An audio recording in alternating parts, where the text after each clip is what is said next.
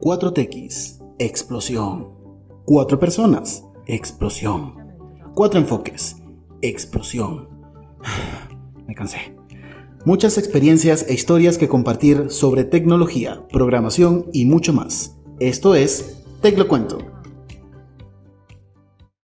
Bienvenido a Te lo cuento. Hoy es un día especial, ya que vamos a tener a nuestro primer invitado especial. En este episodio sobre cómo preparar una entrevista. Jorge Marroquín, ¿cómo estás? Muy bien, muy bien, Matías. Gracias nuevamente por la invitación a este espacio y bueno, compartir mi experiencia y también algunas claves, sobre todo para el área y el documento que es nuestro CV, ¿no? Eres el primer invitado en este podcast, en esta temporada, en este todo, así que vas a ser recordado para, para la eternidad. Es un placer estar acá, de verdad, un placer inmenso. Un placer tenerte acá también. Bueno, yo no, no, sé con qué, con qué quieres empezar hablando, si cómo preparar una carta de presentación o un portafolio o CV, no sé por dónde quieres empezar. Sí, eh, bueno, al menos también puede ser. Claro, eh, empezaría con una pequeña presentación para los escuchas que nos están, bueno, ya en, después de que se culmine este, este live por Spotify y los canales relacionados. Yo soy Jorge Marroquín, soy estudiante de marketing tradicional en la universidad y mi vocación es el marketing digital en general. Eh, soy platzinauta, platzilover o cualquiera sea el término para esta startup. Y mi camino hasta aquí ha sido poder compartir, generalmente ha sido ese, ¿no? Compartir sea desde el, área del marketing digital o en general de la tecnología, eh, todo lo que sea necesario para poder destacar dentro de esta industria, ¿no? Llevo cerca de dos años en diferentes posiciones, en diferentes actividades y proyectos. Y cuando me tocó abordar, que iba a ser el punto de esta pequeña sesión sobre el CV, me voló la cabeza porque realmente creo que incluso que con pocas cosas, cualquier tipo de perfil, cualquier profesional, cualquier, cualquier, cualquier persona puede destacar y compartir lo mejor de ellos, al menos en este documento, ¿no? Así que con ello quiero comenzar y bueno, explicarles algunas claves. En realidad son cinco claves que todo CV debería incluir o en este caso que ustedes pueden considerar como el contenido principal y de mayor apoyo a su próxima entrevista, a su próximo gran trabajo y sobre todo que ustedes se sientan con todo el ánimo y la confianza de mostrar sus capacidades y lo, buen profesional que son en esta industria. Jorge. Eh, hola a todos, que nos escuchan, Jorge, Matías. Eh, teníamos preparadas unas preguntas, pero en vista de que personalmente esta semana decidí aportar con 100 revisiones de CV gratuito, tengo varias cosas que preguntar para que también a nuestros oyentes les quede más claro. Así es que Jorge, por ahí te voy a estar interrumpiendo o prefieres que te deje las preguntas al final Podemos empezar con las preguntas y sobre ello comentar un poco de esas claves para el CV. No hay ningún problema. Perfecto. Siendo así, bueno, vamos a entrar en materia. De que, sí. como nos cuenta de que de que ha estado revisando muchos CV porque yo he visto los tweets. Eh, la verdad que esto va a estar muy interesante entre los dos. Así que más que nada yo me voy a quedar como apartadito, pero estando ahí. No se preocupe. Eh, bueno, les aprovecho de eh, hacer la introducción de Matías Blanc, quien es nuestro aquí creador, nuestro streamer. Te comento, Jorge, que él tiene 15, 16 años, Matías, ¿me corriges? Eh, y está en el mundo de la programación desde hace un año.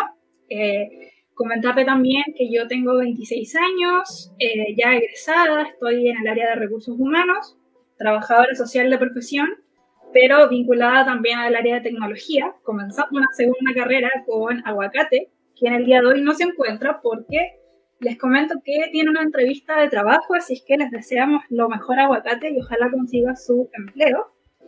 Entonces, Jorge, para eh, hacer después esta breve contextualización, eh, te comento, dentro de las principales cosas que he visto esta semana Voy a partir con tres apartados que creo ahí tú me vas a, complementar, son fundamentales, que el primero es el contacto, el segundo sería la experiencia laboral, si es que aplica, comprendiendo que hay personas que recién van a emprender su, primer, su primera búsqueda de empleo, y la formación. Y de cada apartado tengo tres cosas que mencionar. La primera es que en casi todos he visto fotografías de cada persona de, distinta índole, por supuesto, fotografías profesionales como fotografías que no lo son tanto. El tema de la información personal, personal, personal. Estamos hablando, por ejemplo, de el estado civil, estamos hablando de la dirección exacta, estamos hablando de la nacionalidad, en algunos casos si es que, por ejemplo, aplica lo de transgénero, si es que tiene discapacidad o no, eso también lo he visto en algunos CV. En el tema de la experiencia he visto solamente que ponen la empresa el año y puntualmente ciertas cosas del, del cargo o de la ocupación. Y en la formación solo colocan un año que no se sabe si es de inicio de término. Entonces, por ahí, Jorge, no sé si tienes algunos comentarios. Sí, eh, sobre todo en el tema de la estructura, que creo que es siempre como que el talón de Aquiles de, algunos, de algunas personas que están buscando su primer empleo.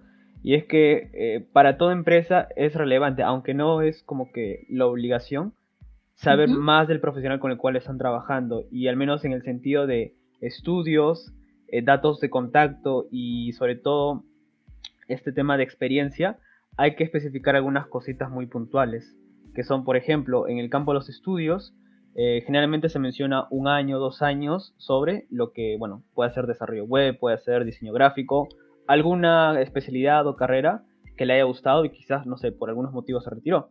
Pero a pesar de ello, la pequeña experiencia que haya tenido en esa, en esa universidad, instituto o academia, o cualquiera sea la organización en la cual se ha educado, seguramente haya realizado ciertas actividades como pueden ser proyectos en equipo, como pueden ser también incluso ciertos cursos o materias que ha llevado y de todas maneras ha logrado ciertas notas, notas más resaltantes que otras y es ahí donde al menos aunque sea poquito, la parte de los estudios comprende una parte muy importante que también engloba lo que es, por así llamarlo, un poco de tu experiencia, el destacar lo mejor que has hecho, al menos en esa pequeña etapa, siempre y cuando sea relevante para lo que estás postulando. No es muy relevante, por ejemplo, que uno postule a quizás desarrollo web y que en mi CV incluya cosas relacionadas, quizás, no sé, estuve en una academia de gastronomía, una academia de, de algo que no tiene que ver mucho con mi área, porque eso no resalta eh, de una manera bastante completa el perfil que yo quiero dar a conocer a mi entrevistador,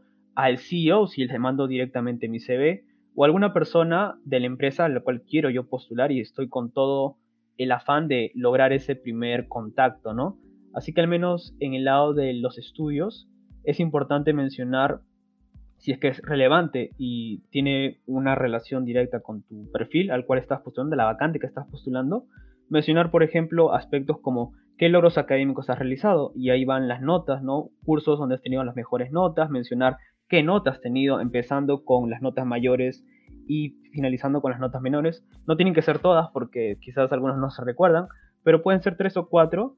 Y ese pequeño, ese pequeño diferencial de colocar al menos cómo has estado dentro del instituto o la, o la universidad o cualquiera sea la organización educativa, va a ser un plus tremendo porque incluso si no tienes experiencia, se demuestra que desde la universidad o desde una organización educativa ya has tenido cierta trayectoria y cierto afán por destacar, y eso es muy importante que también esté dentro de tu CV.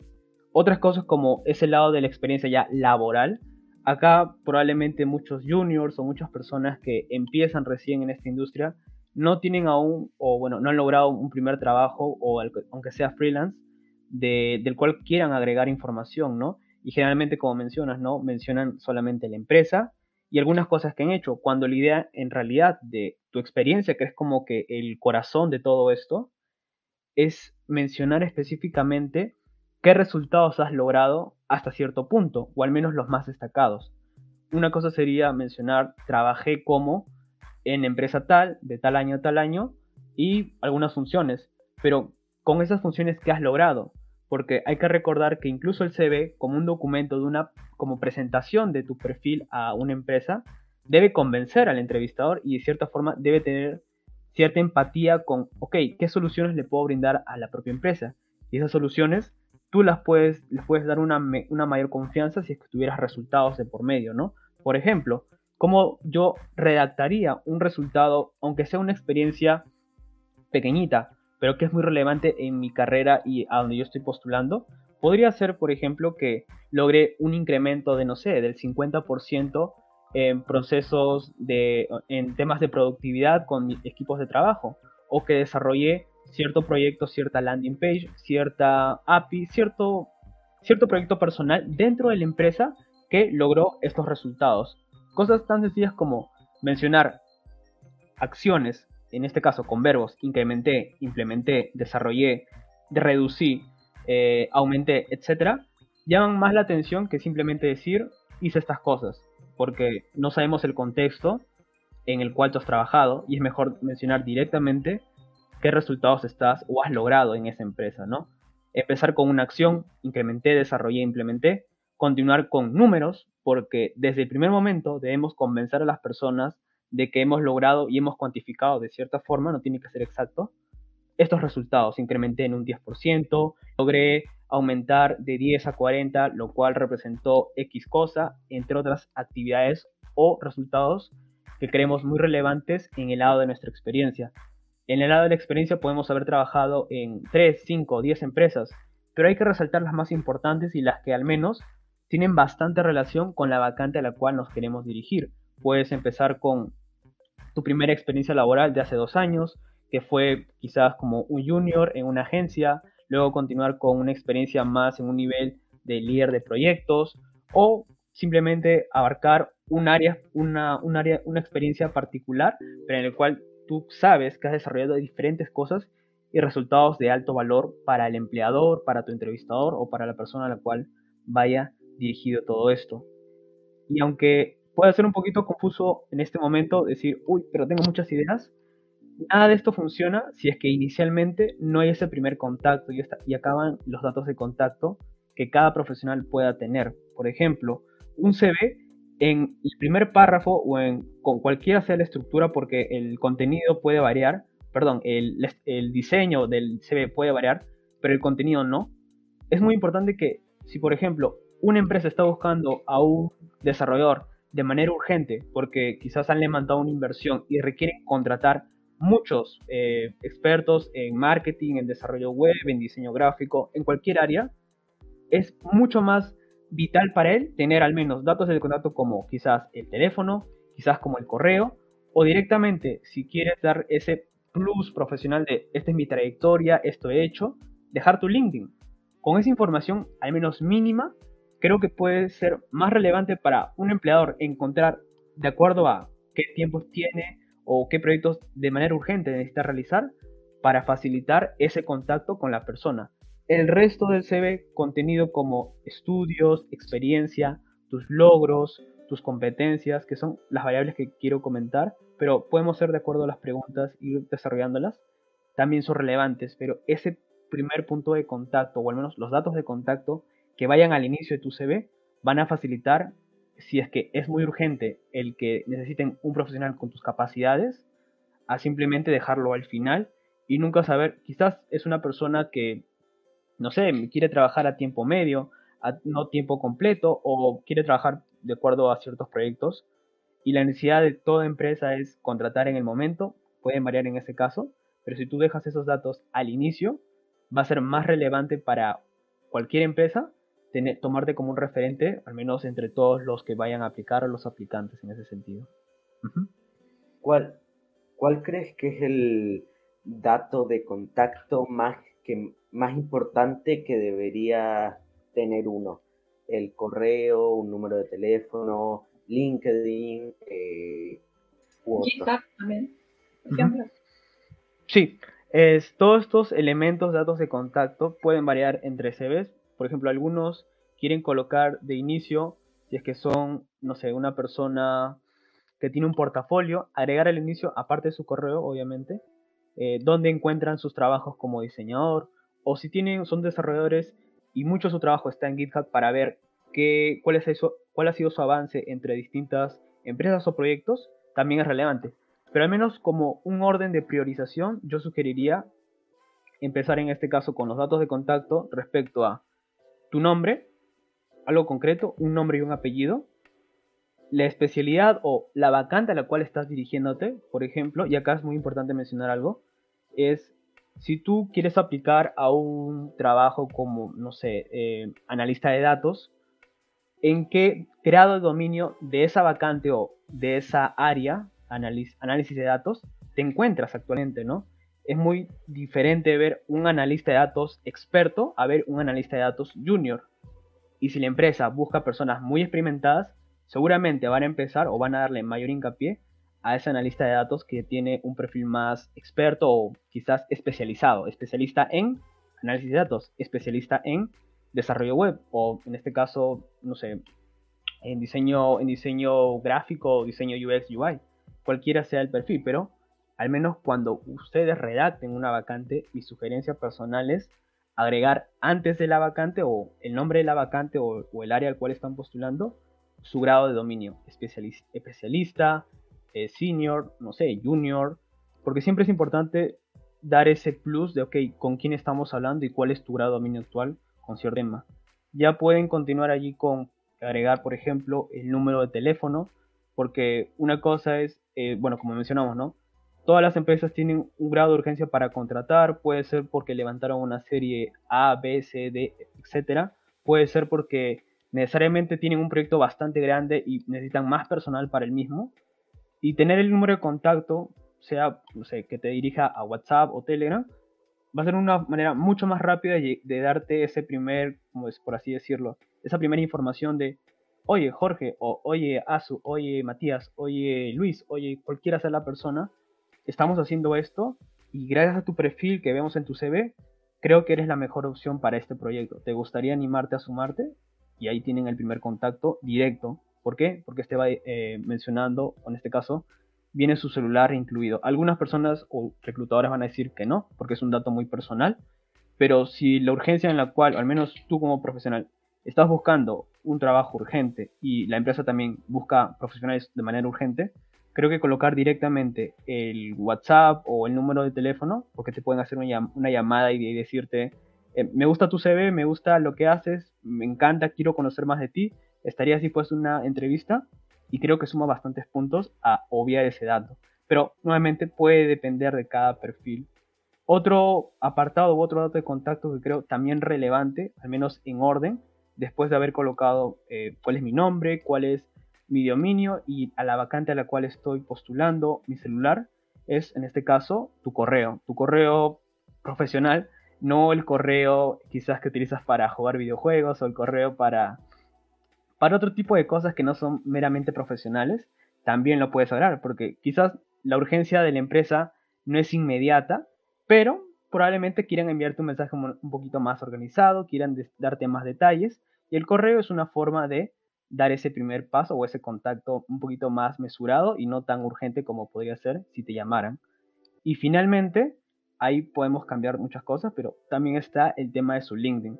Como bien saben, LinkedIn actualmente tiene más de 760 millones de usuarios. Es la red corporativa por excelencia y también es una gran herramienta para la búsqueda laboral. Reclutadores buscando perfiles a saco por todos lados. Pero es importante destacar, o al menos, aunque no nos gustara, compartir lo mejor de nuestra trayectoria, lo que estamos aprendiendo o proyectos que estamos realizando mediante esa red social. Porque esa es un plus. Ok, me dices toda esta información dentro de tu CV, está muy buena, pero quiero saber más de ti. Ahí podrían eh, agregar, por ejemplo, si es que en la parte de estudios tienen mucha información al respecto, agregar cosas como que estudié en tal universidad, de tal fecha tal fecha, y organizar toda esta información de una manera más completa. El LinkedIn debe servir como una carta de presentación adicional y también para complementar ciertos puntos que en su CV ustedes pudieran agregar el tema de GitHub, el tema de un portafolio, pueden mencionarlo directamente para la parte de experiencia o en este caso proyectos personales que ustedes tienen y ahí agregar su portafolio, el link directo y continuar, ¿no? Eso sería mi recomendación al menos en ese apartado. eh, perdón, ah, eh, te quiero hacer una pregunta. Eh, Jorge decía de que si estás muy urgente o la empresa está muy urgente a contratar a alguien, debes, sería recomendable poner tu teléfono. ¿Tú estás de acuerdo con eso? O, sí. ¿Puedes estar de acuerdo o que se va a poner siempre o no se va a poner o algo así?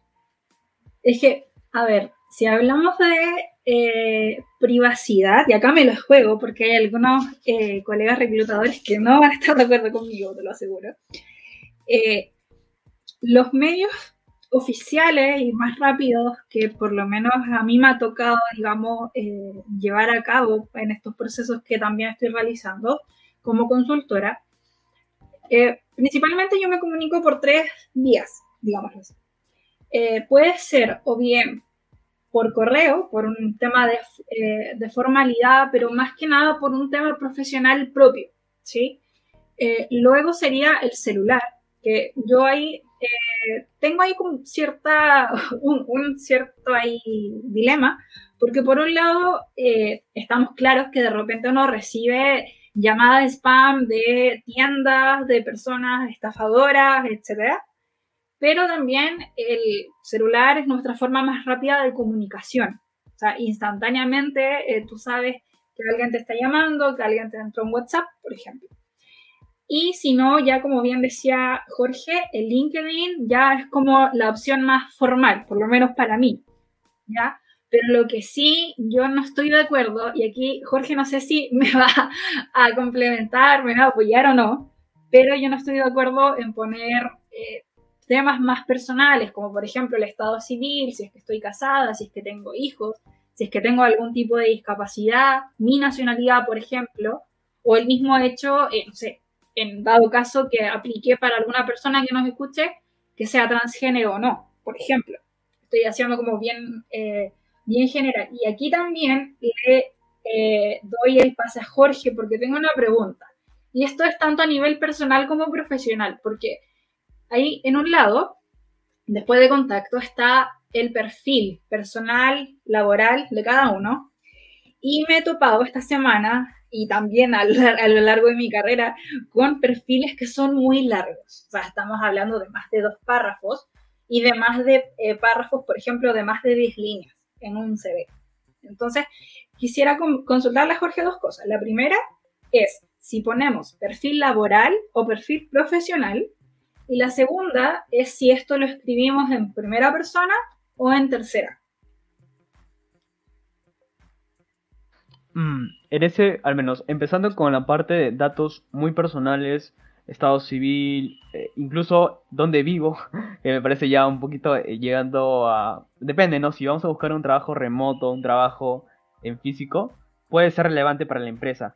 Pero en general, remoto o no, yo considero que si una empresa realmente está interesado en cualquier profesional, independientemente de las características, rasgos o datos personales que pueda tener cada uno, creo que sintetizar o empezar con lo, principal, experiencia, estudios, competencias, logros y los datos de contacto que hemos mencionado hace unos minutos, creo que es más relevante que colocar esa información, que para algunos es muy importante, sí, para otros no, eh, pero creo que como todo se ve como una carta de presentación, es más destacable mencionar lo que, lo que yo como profesional, independientemente de, lo, que, de lo que haga y mis, y mis, cuestiones personales, pueda yo reflejar en este documento, ¿no?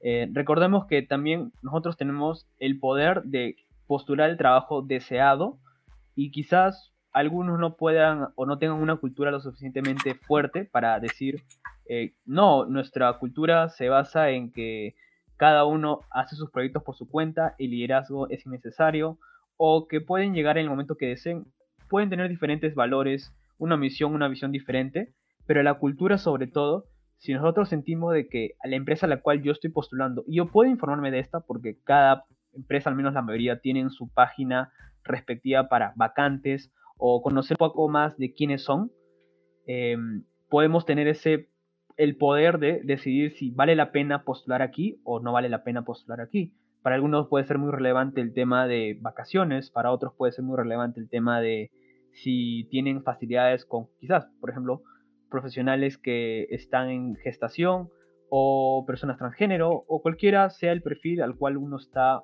eh, haciendo una, está realizando una vacante, ¿no? En ese caso, yo considero que si podemos validar de que esa empresa tiene una cultura lo suficientemente fuerte para lo que a mí como persona, mis cosas personales, puede apoyarme, darme ese, ese plus, lo que mencionamos hace unos minutos, eh, creo que sería innecesario volver a recalcarlo porque si pasamos este primer filtro que es el CV y llegamos a las entrevistas, ahí podemos abordar un poco más porque ya tenemos, ya tenemos la información de por medio y siempre haber un espacio para preguntas y es ahí donde quiero o quisiéramos también este, recalcar que cuando llegue el momento de la entrevista donde te dicen tienes alguna pregunta, creo que es el mejor momento para dar a conocer, por ejemplo, esos datos personales, ¿no? Que soy una persona, eh, no sé, una persona transgénero que vive en tal lugar, si es que tienen alguna oficina o coworking, y otro tipo de cosas, ¿no? Porque ya nos aseguramos de que la cultura vaya acorde a mis objetivos y, bueno, mis cuestiones más personales, ¿no? Eso creo que no, no debería ser una limitante para, o mejor dicho, algo que debamos eh, considerar, por así decirlo, ¿no? Pero nuevamente cada uno puede tener su punto de vista, eh, pero en síntesis, cada uno tiene el poder de elegir a dónde quiere trabajar y hay la información de por medio. Así que creo que eso es más destacable que mencionarlo personalmente, así lo opino yo. Bueno, Asu, no sé si tú quieres decir algo más, si no, pasando con el portafolio. Eh, no, eh, agradecerle a Jorge porque creo que son dudas que incluso a los que trabajamos en selección nos cuesta a veces tener como esos puntos en común y, más cuando lo, hablamos con alguien que está, digamos, en el tema de marketing. Creo que es importante que eh, todos los profesionales, sin distinción, eh, nos centremos un poco en eso porque, digámoslo así, está lo digital y realmente necesitamos las competencias para poder, aunque suene feo en, algún, en algunos casos, vendernos a las empresas y poder obtener la vacante que estamos buscando finalmente. Matías, podemos pasar a lo del portafolio porque ahí usted es el experto acá. Yo estoy iniciando recién. Bueno, yo estoy ahora mismo haciéndome un portafolio eh, que lo estoy semi empezando, ya, ya estoy como terminando de desarrollar las funciones básicas y no sé, como que tengo algunas dudas y me gustaría hablarlas contigo, Jorge. Eh, primero, ¿cómo en un portafolio, la eh, empecemos como por orden, la presentación, ¿cómo debe ser? Eh, generalmente los portafolios, que son en síntesis una landing page, generalmente, no estoy hablando de portafolios como plataformas que ya, como Behance, que es tu propio portafolio y es un poco más profundo, pero si hablamos de un portafolio que sea para que, esté desarrollado mediante una landing page o una página en WordPress, cualquiera sea la herramienta que utilicemos, es importante, así como puede ser cualquier página de compañía, datos relevantes sobre quién soy, sobre, por ejemplo, si soy desarrollador, qué stack utilizo o cuáles son mis herramientas de trabajo, eh, mis experiencias, y algo que me vuelve a la cabeza y me puse a pensar, wow, ¿y por qué no lo hacen muchos más profesionales? es incluir, por ejemplo, una sección, ok, si es que no te da ese primer contacto como llenar un formulario, dejar el botón de descargar mi CV para que lo puedas revisar luego, ¿no? Es como el CV, ¿no? La empresa puede tener una urgencia inmediata o no tan urgente, pero el documento ya está listo. Y si en una próxima oportunidad yo quisiera de tus habilidades, de, tus proyectos, de tu experiencia en sí, eh, creo que el CV, si le das ese plus de que lo pueda descargar y tenerlo en la mano, va a ser un, una, ¿cómo decirlo? Algo a destacar de tu portafolio, ¿no? Muy por aparte de los proyectos personales que puedas manejar o los que quieras dar a conocer en ese, en ese espacio, sea en la web, sea en una plataforma especializada, donde sea. Y hablando de, proyectos personales, los side projects, es importante mencionar de que no debes colocar todos, no debes colocar como que los 5 o 10 proyectos personales puedan ser, no sé, de un desarrollador, una calculadora, puede ser un formulario que funciona con estas herramientas, puede ser una micro landing page, no sé. Lo importante de tu portafolio es destacar lo mejor de ti como profesional. Puede ser proyectos, yo sugeriría, quizás un proyecto básico, pero en el cual tú, le, tú le des tu toque, no sé, una calculadora donde el CSS te vuela la cabeza y cada vez que presionas cada botón te aparece con un color diferente, se me ocurre. Eh, un proyecto intermedio que pueda ser, por ejemplo, una página web un poquito más profunda, en el cual si como personas de la industria tecnológica, con esa capacidad de nunca parar de aprender o de querer conocer más cosas, porque el mundo tech se mueve súper rápido, incorporar algunas otras, eh, ¿cómo decirlo? Algunos otros factores como puede ser en el aspecto de la interfaz, cómo se ve, diseño gráfico, o simplemente darle esa, ese, ese repunte visual o ese apoyo visual que denotan un trabajo de un calibre un poquito más alto, ¿no? Y finalmente un, proyecto personal que pueda ser un poquito más avanzado, en el que, por ejemplo, aún podría seguir trabajando, y ese, incluso algunos lo hacen, es que su propio portafolio es su proyecto, uno de sus proyectos personales más destacados. Eh, no debemos complicarnos con escoger todos los que hemos realizado, sino los más importantes o los que tú consideras que para la vacante o, el perfil al cual tú te quieres apuntar en trabajar se relacionen bastante, ¿no? Eh, ¿Quién eres tú? ¿Cuál es, eh, pues, bueno, experiencia? Puedes mencionarlo, sí, eh, algunos lo hacen como estilo empresas que mencionan trabajé con marcas como y ponen los logos, pueden mencionar, y creo que es algo que he visto muy poco, pero empresas, compañías, eh, sobre todo en temas de publicidad hacen, y es mencionar, por ejemplo, en una sección de como un carrusel, cuáles han sido sus logros o certificaciones o badges o medallas o retos que han cumplido o cosas muy relevantes sobre ellos como marca que deberían conocer las otras personas, ¿no? Por ejemplo, mencionamos en el aspecto de la experiencia estudiantil sobre todo, que incluso si ha sido poquito tiempo, un año, seguramente has realizado algún proyecto o has sido partícipe de una feria o de algún curso donde ciertas actividades fueron muy relevantes en tu formación y consideras que son importantes de mencionar.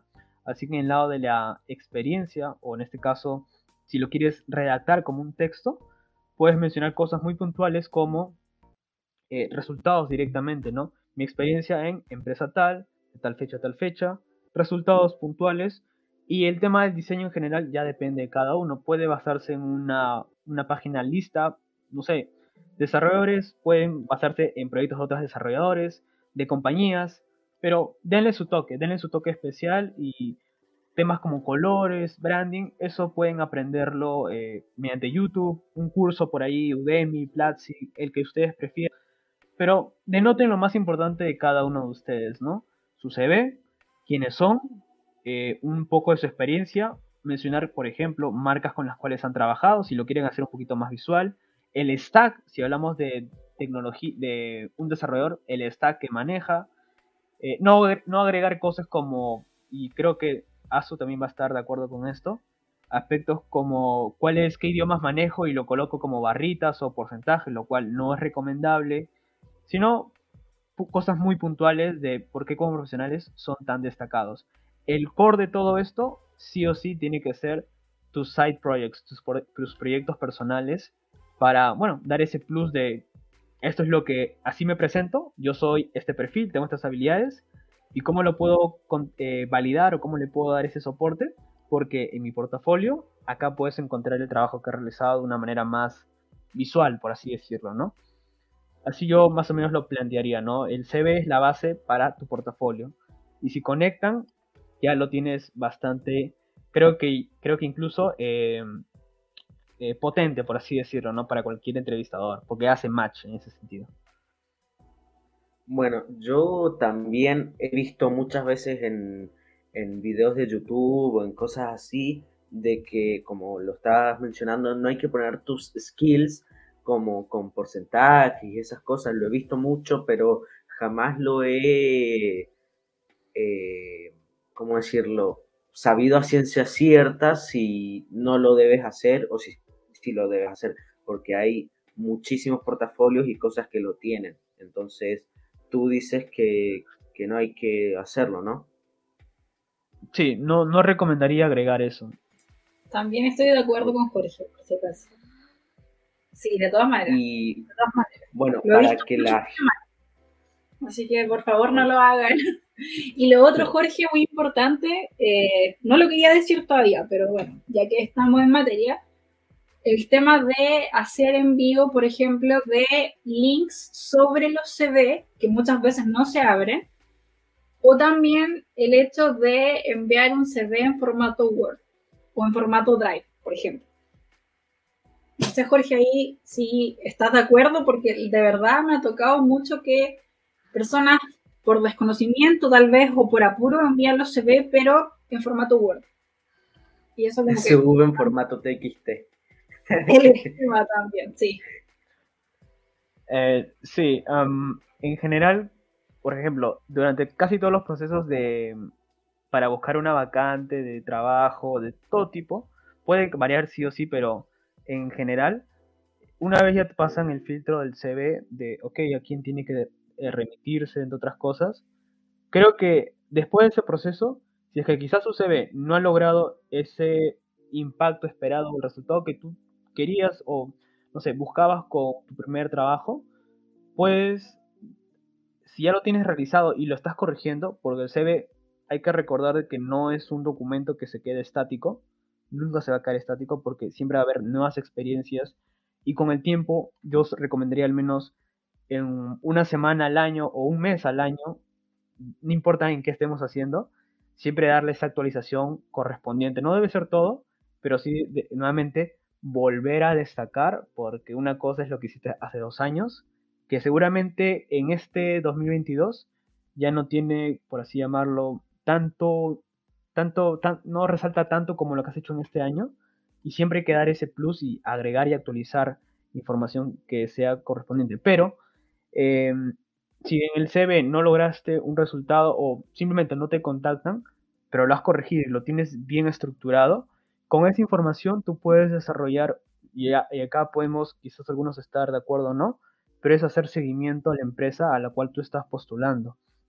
¿no? Si tú tienes la seguridad de que tus competencias, tu experiencia, tus estudios y todo lo que has agregado en tu CV es muy importante y eres consciente de que puedes sumar a la empresa porque la conoces y nuevamente uno decide dónde quiere trabajar y tiene la posibilidad de cambiarse cuando sea necesario, puede ser por factores de cultura, por factores de tiempo, pero siempre vas a tener esa facilidad.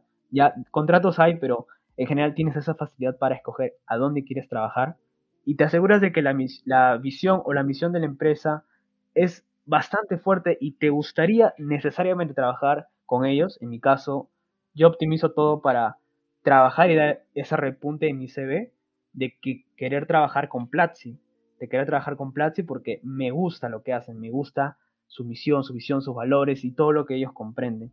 Pero fuera de eso, en el correo de seguimiento para la vacante a la cual estás postulando, también depende, ¿no? Este, si por ejemplo en el CV cuando colocaste tu número telefónico te llamaron y te dijeron eh, queremos tener una entrevista y quizás es por llamada simplemente, algunos pasa, algunos no.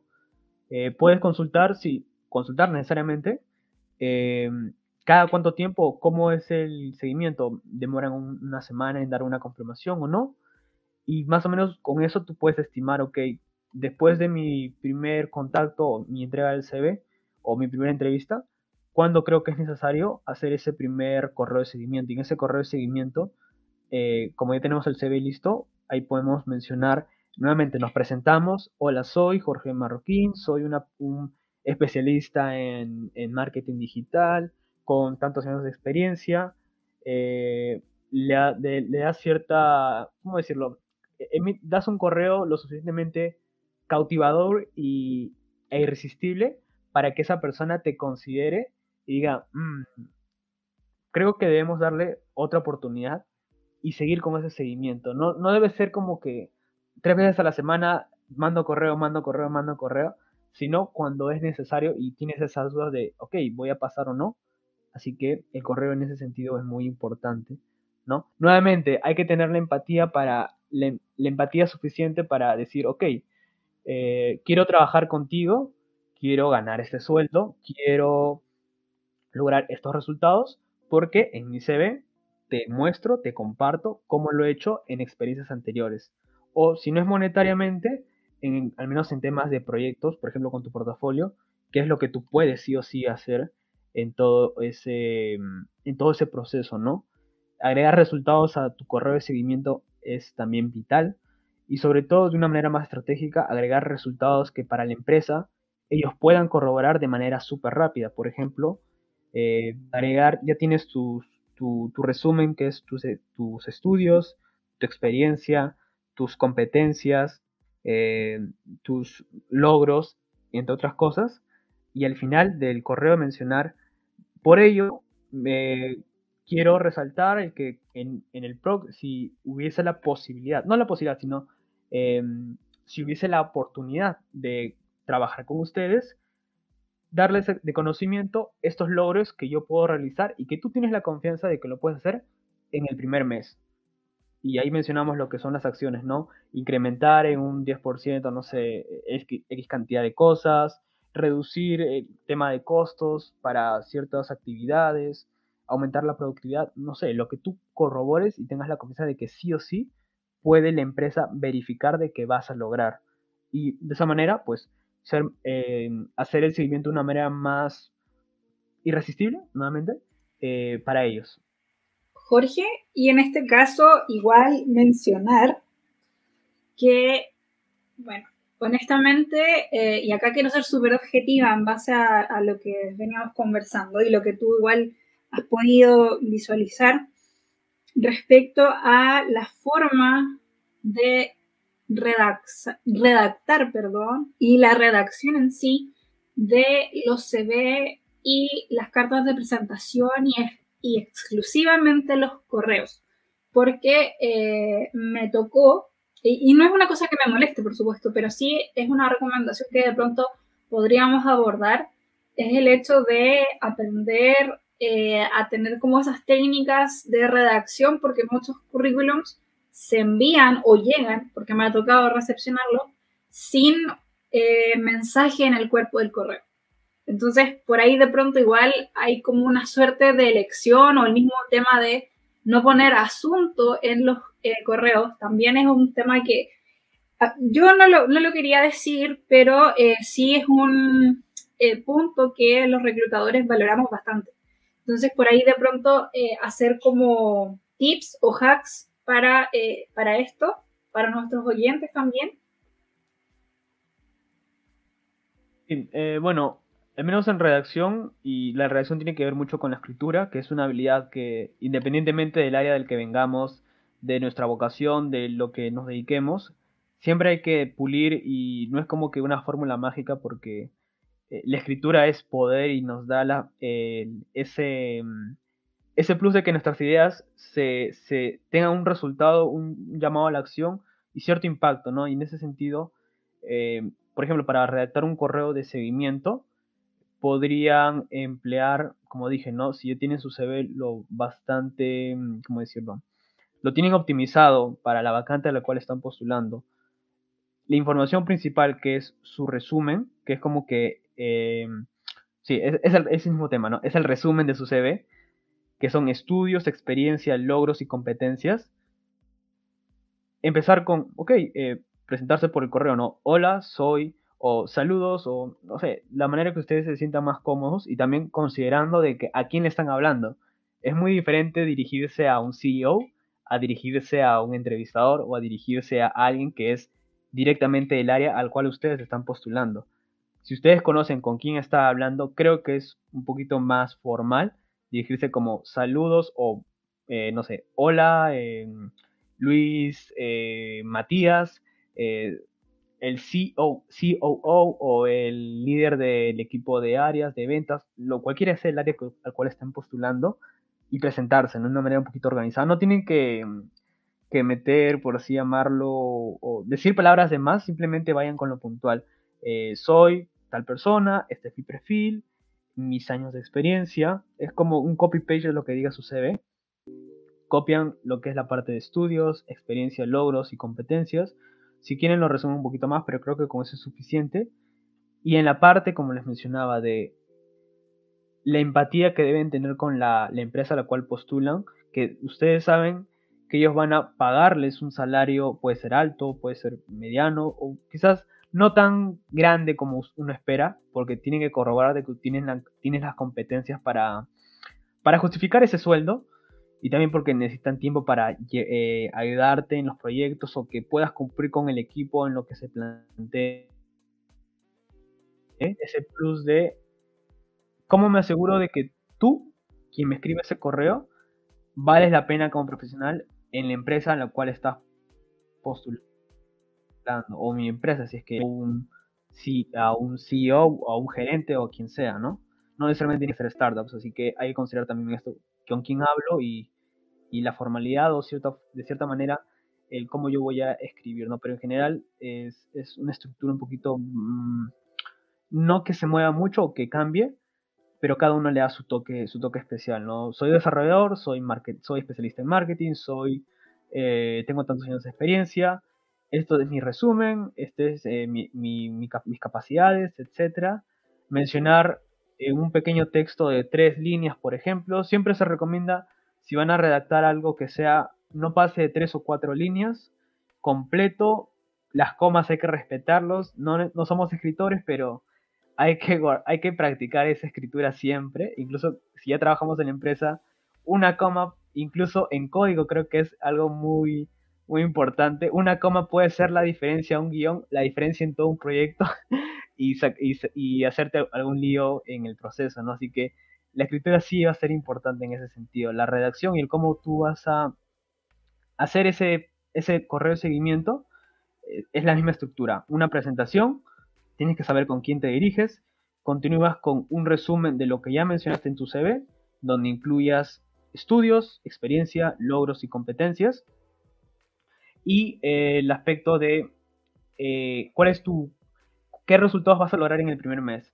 Por lo, por lo anterior, me gustaría eh, dar de conocimiento que en el primer mes o aseguro para su empresa los siguientes resultados. Tres resultados claves que en el primer mes ellos puedan verificar y al último te, te mencionas si está, estuvieran si hay la oportunidad de trabajar, mencionas nuevamente, eh, como desarrollador, como marketero, como el área al cual uno se dirija, a tiempo completo, hay que mencionar ese punto.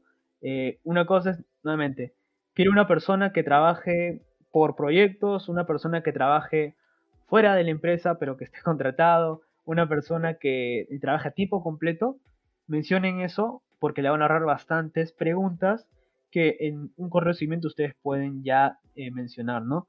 Em, estoy a tiempo completo, me gustaría, eh, si lo, tengo, quisiera tener la oportunidad de trabajar como desarrollador web en su empresa, ahí pueden mencionar y agregar unas cositas como darle mm, ese grado especial de reconocimiento a su empresa líder en educación online, a su empresa líder o referente tecnológico en, no sé, en, análisis de, de datos, darle, darle, denle ese reconocimiento también, que es muy importante, para dar esa personalización, por así decirlo, de, a quién se dirigen y qué más van a encontrar.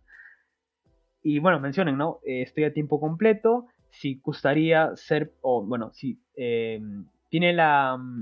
Si tuviese el tiempo disponible para realizarlo, acá le dejo mi número de contacto. Nuevamente, si la urgencia es inmediata, coloquen su número de, su número de contacto, su WhatsApp en este caso, y les van a, van a tener más fácil eh, la llamada. Y ya terminas con lo de siempre, ¿no? Que es saludos, tu nombre nuevamente, el cargo al cual, eh, bueno, la vacante al cual o tu especialidad actual en el cual estás eh, aplicando y listo, ya ahí se acaba un correo de seguimiento, ¿no? Em, es un poco más complejo mencionar las palabras que deberías utilizar, pero en estructura ese es como que el contenido que sí o sí deberías considerar. El CV es una herramienta más. El correo, como dije, es para seguimiento, para ver si la empresa o el entrevistador o quien sea está interesado. Tu portafolio te respalda porque ahí muestras el trabajo de una manera más práctica. Y cuando llega el momento de las entrevistas, que es un punto más eh, extenso de hablar, y creo, no sé si en este espacio se pueda, ahí tú tienes que convencer con toda esta información que estás enviando, ¿no?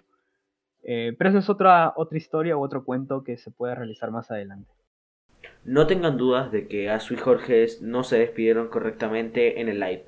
Pero para no hacerlo tan largo y que no estén otros 10 minutos acá, se los voy a resumir. En pocas palabras, hasta el próximo viernes, hasta la próxima semana. Chau, chau.